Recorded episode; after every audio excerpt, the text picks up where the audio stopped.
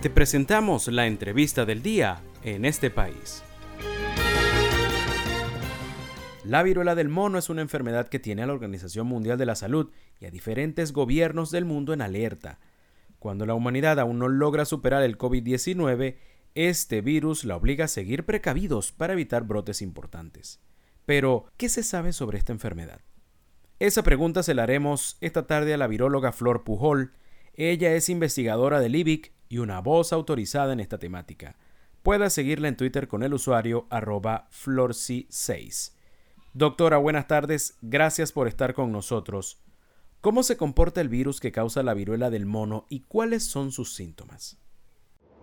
La viruela símica, o llamada viruela de mono, es un virus de la familia Poxviridae. En esa familia hay un primo que fue muy famoso y muy peligroso para la salud humana, que fue la viruela humana. Esta fue declarada erradicada por la OMS, la Organización Mundial de la Salud, en 1980. Esa era una enfermedad grave con una tasa de letalidad alrededor del 30%. Este primo, este poxvirus llamado viruela símica, se le llamó así porque se identificó la primera vez en monos que fueron llevados a Europa. Pero en realidad el reservorio probablemente son roedores, ratas salvajes, ardillas, roedores salvajes, pues. Esta enfermedad es menos letal que la viruela humana. Hay dos, dos variantes, dos clados, pues, de esta enfermedad. Una que circula en la cuenca del Congo, que es más grave, que puede llegar a tener un 10% de letalidad, y la que ha causado el brote internacional, que es el clado de África Occidental, que eh, se le estima una tasa de letalidad entre 1 y 3%. Importante notar que el brote internacional fuera de África, que ya lleva más de 16 mil casos, de ese brote no se reporta ninguna letalidad fuera de África. En África sí ha habido algunas pérdidas humanas y esto debido a qué? entre otras cosas, porque la mayoría de los casos fuera de África han sido en hombres adultos. Y esta enfermedad es más peligrosa para niños y mujeres embarazadas. Eh, los síntomas clásicos eh, que experimenta la mayoría de los casos son fiebre, linfoadenopatía. Esto es muy importante porque esto lo diferencia, por ejemplo, de la lechina, que es la linfoadenopatía, es una inflamación de los ganglios. Y las lesiones, las lesiones que son máculas, pápulas, después pasan a vesículas, hasta pasar a pústulas y después a costra. Y estas, estas lesiones, estas vesículas, estas, eh, se parecen a lo que eh, causa el varicela, la varicela zoster, que es un virus herpes causante de la lechina. Y por lo tanto, a través de las lesiones no, se, no es fácil diferenciar ambas enfermedades. Lo que sí las diferencia es, por ejemplo, la inflamación de los ganglios que ocurre con la lechina, eh, perdón, con la viruela símica, más no en, en los casos de lechina, y la presencia de lesiones en las palmas de las manos. Doctor, ¿existen vacunas para este virus y cuál es el tratamiento indicado luego que la persona lo contrae? En 1796, Edward Jenner desarrolló la primera vacuna del mundo cuando se dio cuenta que las que ordeñaban las vacas no tenían la cara muy limpia, no tenían rastros de viruela humana y sí tenían estas pústulas, estos rastros en las manos. Y era que sencillamente se habían contagiado con el virus de viruela de la vaca, vaccinia, y de esta forma él, a partir de este virus que era mucho menos grave que el de la viruela humana, causaba inmunidad cruzada. Y de esta forma esta primera vacuna con este enfoque que se conoce como enfoque generiano, esta vacuna vaccinia, que de hecho hay estudios, de hecho salió un artículo en la BBC de Londres sobre nuestro querido colega, admirado virólogo, el doctor José Esparza, quien trabaja en eso, que eh, la vacuna que estuvimos usando probablemente no sería solo del virus de la vaca, sino que también en algún momento pasó a ser la vacuna de, del POX, de la, de la viruela del caballo.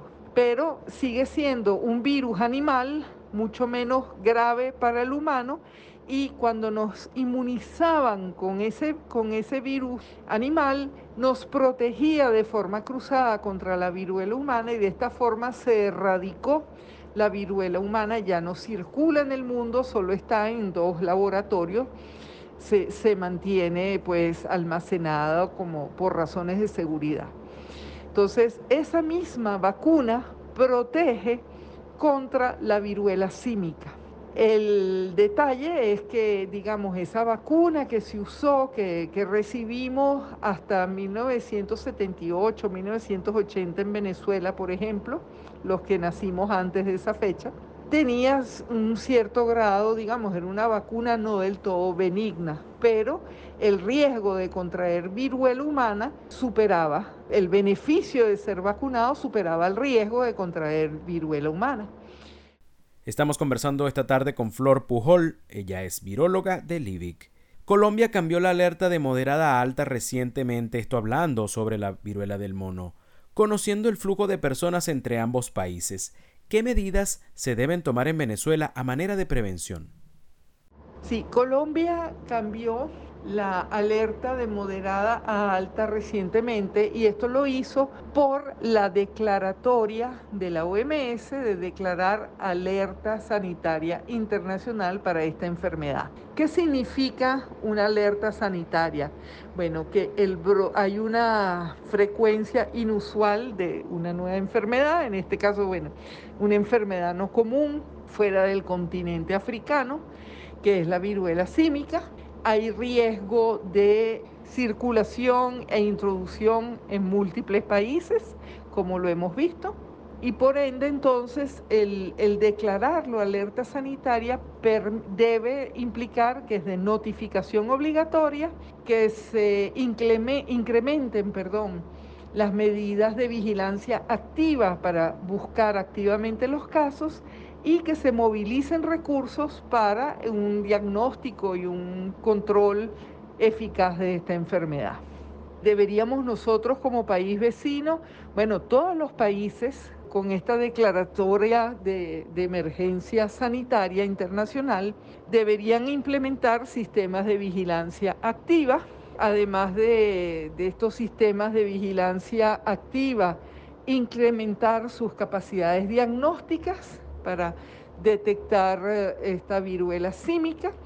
Y el otro, los, los otros puntos de control es, bueno, hacer una vigilancia activa de casos. En este momento las poblaciones a riesgo son muchos hombres que tienen sexo con hombres eh, y digamos, que con múltiples parejas sexuales, pero en cualquier momento, como hemos dicho, esto puede pasar a otra población, como son los niños, ya ha habido algunos casos, o mujeres embarazadas que están más a riesgo. Entonces, en ese sentido, tener acceso también, movilizar recursos para tratamientos, hay algunos tratamientos antivirales que están siendo desarrollados en este momento y que ya están disponibles. Y además, eh, vacunación también bien sea preventiva o en el caso de un contacto para prevenir que se desarrolle la infección y la enfermedad. Le agradecemos a la viróloga del IBIC Flor Pujol por su participación en nuestra entrevista de esta tarde. Nos habló sobre la viruela del mono y las medidas de prevención que debemos adoptar para evitar esta enfermedad.